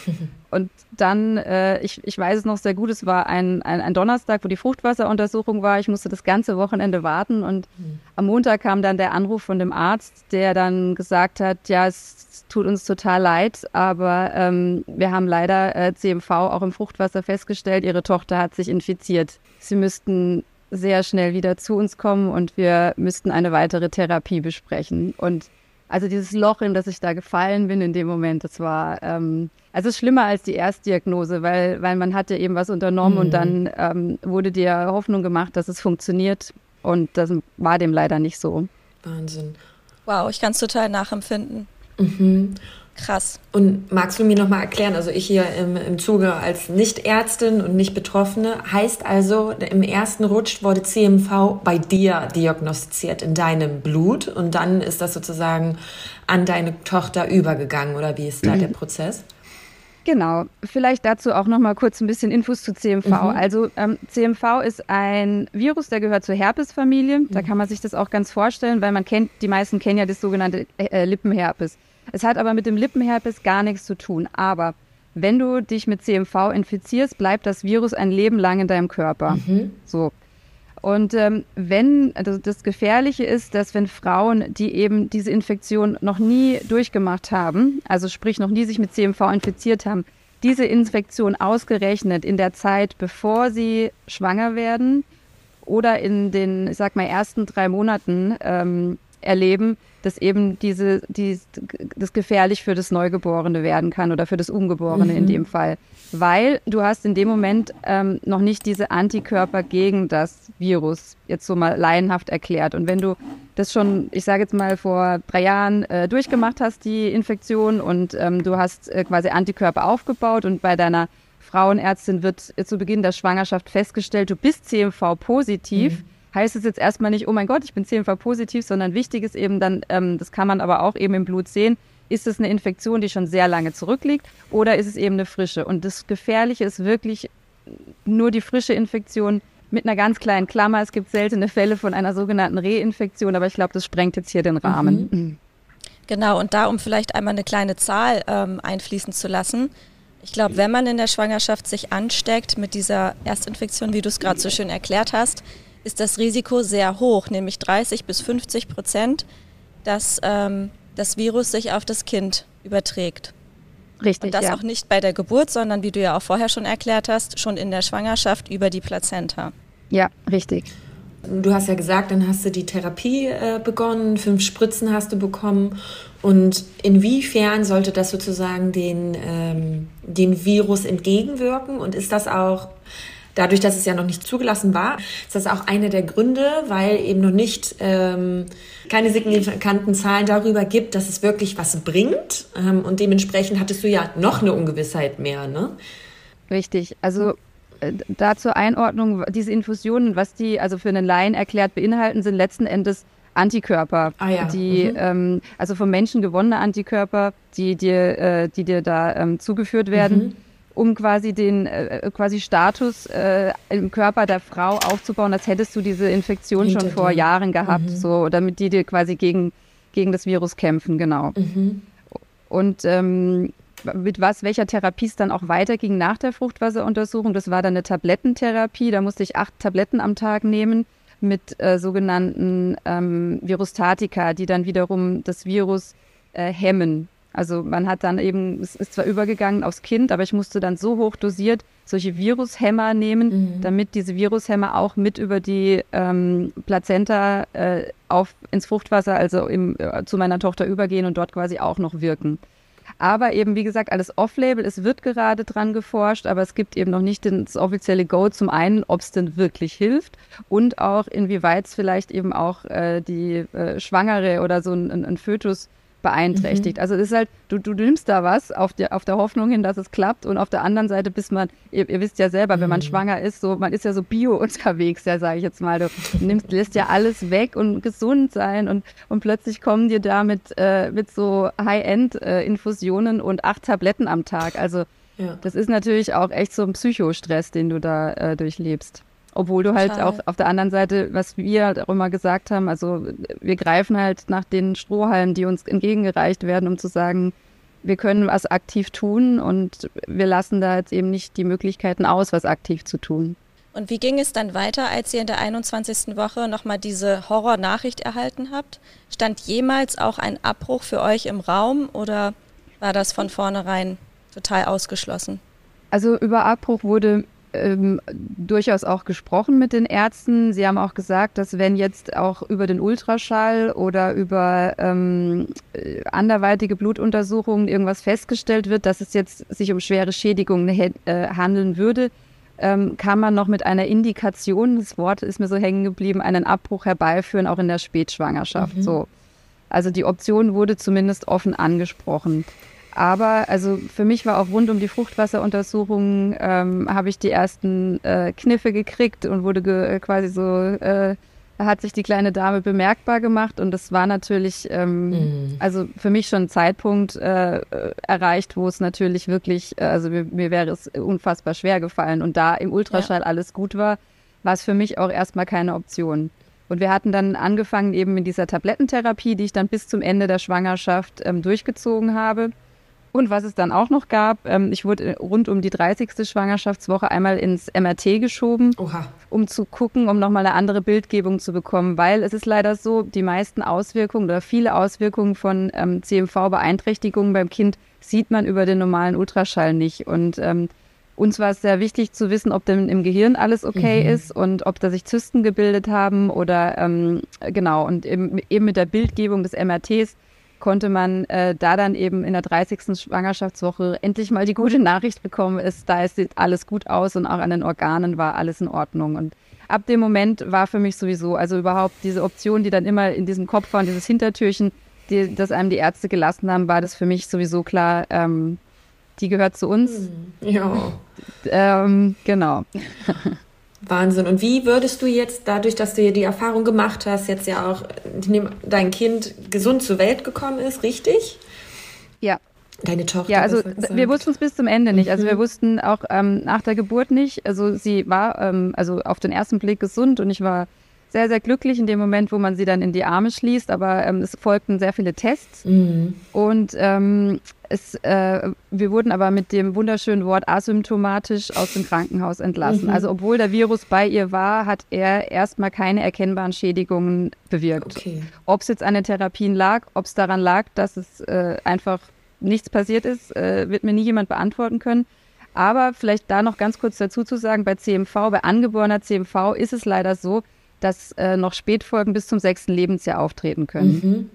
Vor allem was das Gehör betrifft. Also ähm, hauptsächlich äh, CMV-Viren greifen hauptsächlich auch ähm, die, die Hörnerven an mhm. und können eben äh, zu Schwerhörigkeit und ähm, oft eben auch zu Taubheit führen. Äh, das ist eben was, was man auch jetzt, was wir immer noch checken lassen und ähm, wo wir natürlich auch immer noch so auf Hab-Acht-Stellung sind, sobald sie eben auch mal schlechter hört aufgrund von irgendwie Erkältung oder sonst irgendwas, ähm, wo man natürlich immer noch mal ein bisschen gucken muss. Ansonsten haben wir Gott sei Dank eine sehr lebensfrohe ähm, ja, kleine Tochter, die mittlerweile in, in, in der Kita ist. Sehr schön. Im, sehr schön. Immerhin ein Happy End. Aber jetzt nochmal zusammengefasst, du als Person, die das durchlebt hat, als Mama, die das durchlebt hat und jetzt unterm Strich, was würdest du Müttern mitgeben, wann sie auf jeden Fall ähm, proaktiv das Thema ansprechen sollten bei der, Frau, bei der Frauenärztin? Ähm, wann nicht? Also ist da auch eine, sozusagen ein, ein Bereich, wo du sagst, hey, ja, komm, aber macht ihr nicht auch noch darum Sorgen, weil man macht sich ja eh schon sehr, sehr viel Sorgen. Man hat so viele Entscheidungen zu treffen mhm. während der Schwangerschaft. Äh, wo sagst du, okay, das ist so eine kleine, zumindest aus deiner Erfahrung heraus, so eine kleine Leitlinie oder ein paar Indikationen, die du mitgeben würdest? Ganz wichtig finde ich, diesen Test zu machen, ähm, ähm um einfach mal seinen eigenen CMV-Status mhm. ähm, überprüfen zu lassen. Bin ich CMV positiv oder nicht? Und meine Empfehlung wäre, ähm, das einfach bei Kinderwunsch schon machen zu lassen. Weil, also in meinem Fall war es auch so, meine Infektion war vor der Schwangerschaft und eben dieser Zeitraum dieser frischen Infektion ist hauptsächlich in diesen ersten Wochen kritisch. Wenn du eine frische Infektion hast gegen Ende der Schwangerschaft, mhm. Kann das auch noch Auswirkungen haben, aber eben nicht ganz so heftige, ähm, wie es eben zu Beginn sein kann. Also erster Tipp, unbedingt CMV-Status checken. Das heißt ja nicht, dass man sich deswegen jetzt verrückt macht, aber dann sollte man zumindest wissen, wie, wie, wie steht es denn da, wie schaut es denn da eigentlich aus? Und bei einem CMV-negativen ähm, Ergebnis, finde ich, ist es wichtig, zumindest mal zu wissen, wo kriege ich das denn eigentlich her und ähm, wie kann ich mich denn schützen? Um, und es ist einfach nicht lapidar. Es gibt jedes Jahr ähm, knapp 4000 Fälle von ähm, an, angeborener ähm, CMV-Infektion was jetzt, wenn man es einfach mal in Verhältnis stellt, was man so kennt, dieses klassische Katzenklo, Toxoplasmose-Thema und roher Schinken und so, ne? Mhm. Das sind unter 200 auf jeden Fall, ja? Also die Relation müsst ihr euch mal auf der Zunge zergehen lassen, was man kennt und was man nicht kennt. Und ähm, also was ist, wo steckt man sich denn eigentlich damit an? Also grundsätzlich kann man sagen, 50 Prozent der Deutschen tragen das CMV-Virus in sich. So, weil wenn man es mal hat, ne, kriegt man es mhm. nicht mehr mhm. los. Und die Ansteckung erfolgt oft tatsächlich bei kleinen Kindern. Warum? Also CMV wird übertragen über Urin, Speichel, äh, also quasi diese klassische Tröpfcheninfektion. Mhm.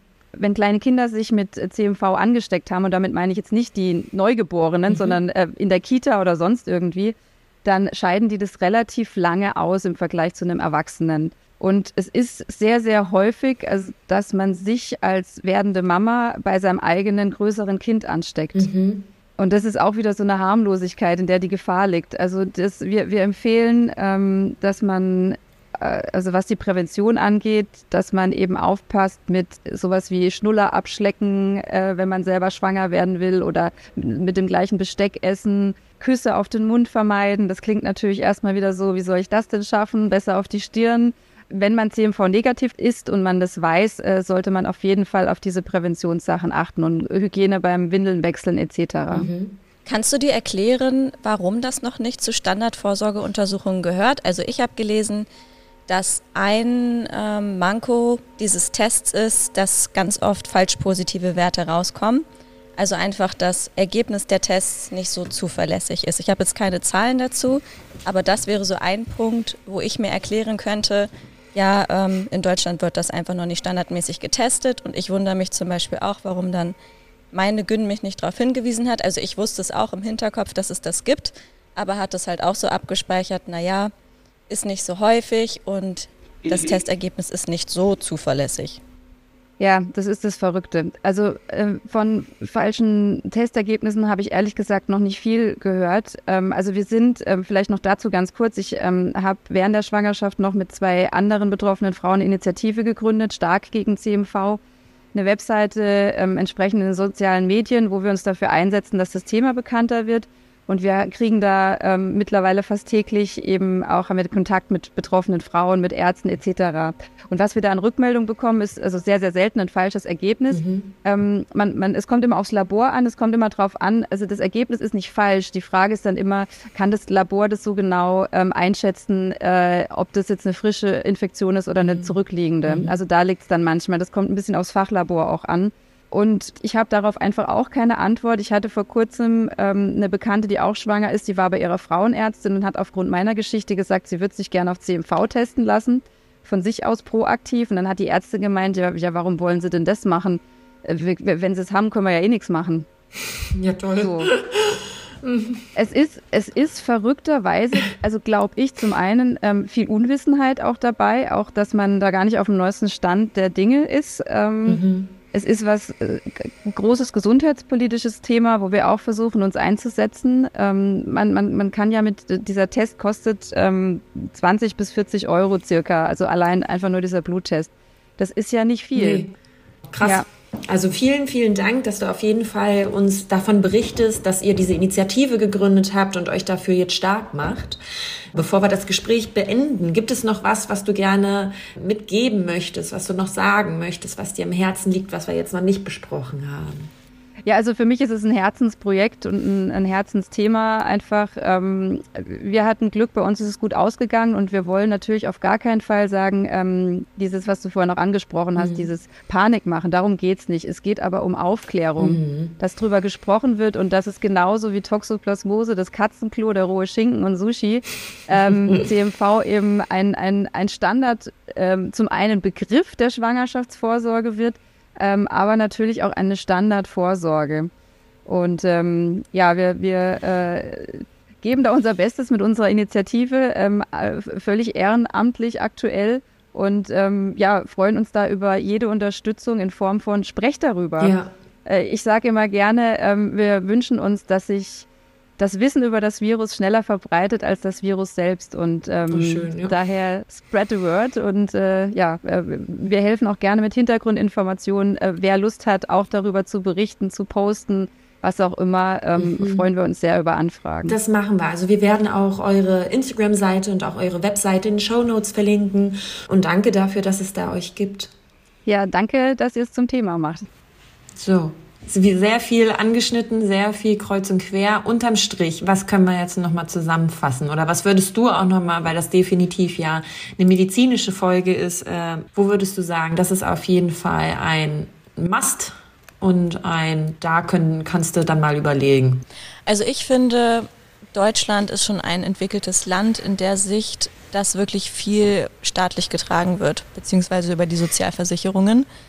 Ich habe auch alle das mitgenommen, was irgendwie im Mutterpass äh, steht und was empfohlen wird und würde trotzdem sagen, dass es nicht schadet, ähm, sich zu informieren und sich die richtigen Leute an die Hand zu holen. Wie ich vorhin auch schon meinte, lass es eine Hebamme, Dula, eine sehr gute Freundin sein oder auch die Ärztin oder Arzt des Vertrauens. Oder auch Instagram, wirklich, ich lebe von Instagram-Beiträgen. Ich finde, das ist das neueste ähm, Wikipedia, Google unseres Jahrhunderts und informiere mich da einfach über tolle Seiten. Klar, sei da wieder. Das ist ein Riesen. Ne, prüfe die Quellen, schau, wie äh, reliable die sind. Genau. Ja, weil da liegt einfach der Schlüssel verborgen zu deiner Selbstbestimmtheit. Und wie Alina auch die ganze Zeit immer wieder betont hat, es ist dynamisch, du darfst deine Entscheidung hinterfragen und äh, die auch verändern. Und hör da wirklich auf dein Bauchgefühl. Deswegen hoffe ich, dass du oder ihr eine schöne Schwangerschaft verlebt, verlebt habt vielleicht auch beim nächsten Kind und damit in eine selbstbestimmte Geburt gehen könnt. Und eine selbstbestimmte Mutterschaft. yes. Ey, das ist noch einer der wichtigen Punkte, auf die wir gar nicht so doll eingegangen sind, dass man nie auf Muttertät hingewiesen wird. Ah ja, scheiße, stimmt. Dass ja immer nur das körperliche Wohl ähm, Wie kann? bei den Vorsorgen, Vorsorgen im Mittelpunkt steht. Wie konnte mir das denn passieren? Eben. Und das ähm, nochmal dann als kleiner, als kleines Paket zum Schluss Vorsorgeuntersuchung, und da merkt man auch, weil wir darin, da drin direkt verfallen sind, sind natürlich alleine physisch gesehen ein enormes Brett. Weil es natürlich auch viel Wissen darum gibt, glücklicherweise, weil alles dafür getan wird, dass du ein gesundes Kind zur Welt bringst. Und wir haben ja schon versucht, euch immer wieder da, da mitzugeben, hey, es geht hier aber auch um euch, um dich als Mama. Und es bedeutet nicht nur, dass du hier gerade ein Brutkasten bist, vergisst euch selbst nicht. Denn es gibt diese Muttertät. Bedeutet, die Muttertät ist letzten Endes die psychische Entwicklungsphase, in der die Frau sich befindet, ab den, spätestens ab dem Zeitpunkt der Schwangerschaft. Und die reicht weit über die Geburt des Kindes hinaus. Und ein Erzeugnis der Muttertät ist eben die Identität als Mama. Eure Identität als Mama. Und das dürft ihr eben auch gerne mit in Betracht ziehen. Und auch gerne immer mal wieder, sei es bei der Ärztin, sei es bei eurer Dula, bei eurer Hebamme oder eben einer psychologischen Beraterin wie Alina von Mommy Identity, euch da ähm, Unterstützung suchen, Hilfe suchen, wenn ihr merkt, dass ihr einfach mit dieser Identitätsfindung, mit dieser Rollenfindung Mutter werden, herausgefordert seid. Denn das ist Fakt, sind wir alle, die einen mehr, die anderen weniger. Yes. Okay, dann, wenn euch die Folge gefallen hat, lasst uns gerne Bewertungen da in den ganzen gängigen Apps wie Spotify, Apple und Co. Folgt uns super gerne bei Instagram. Wir haben da auch immer so ein kleinen Ausschnitt, manchmal auch mehrere Ausschnitte aus der Folge. Folgt uns, teilt unsere Beiträge und werdet einfach Teil unserer Community. Wir sind sehr an einem Austausch mit euch interessiert, denn davon lebt der ganze Kanal. Und eure Erfahrungen und Erlebnisse sind so wichtig für auch andere Mamas und Frauen. Und damit habt einen schönen Tag. Genau. Tschüss. Tschüss. Mama Talk, der Podcast von Mamas für Mamas. Eine Antenne Niedersachsen Produktion.